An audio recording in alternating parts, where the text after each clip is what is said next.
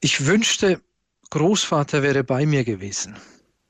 Er wusste immer, was zu tun war.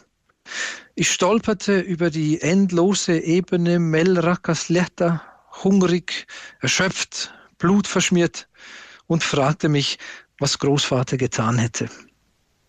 Vielleicht hätte er sich eine Pfeife gestopft und die Blutlache einfach zuschneiden lassen, hätte seelenruhig zugeschaut, einfach um sicher zu gehen, dass sie sonst niemand finden würde. Immer wenn ein Problem anstand, stopfte er sich eine Pfeife, und sobald uns der süße Rauch benebelte, war alles gar nicht mehr so schlimm.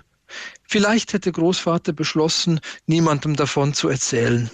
Er wäre nach Hause gegangen und hätte sich keine Gedanken mehr darüber gemacht, denn Schnee ist Schnee und Blut ist Blut.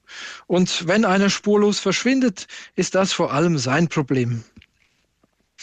Neben dem Eingang unseres Häuschens hätte Großvater sich die Pfeife an der Schuhsohle ausgeklopft, die Glut wäre im Schnee erloschen und damit wäre die Sache erledigt gewesen.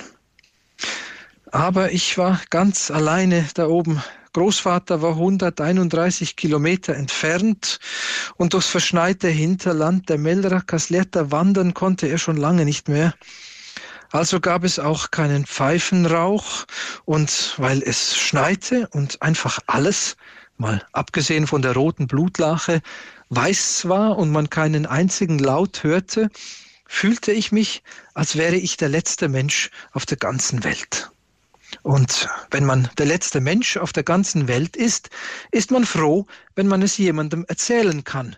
Darum erzählte ich es dann doch und damit fingen die Probleme an.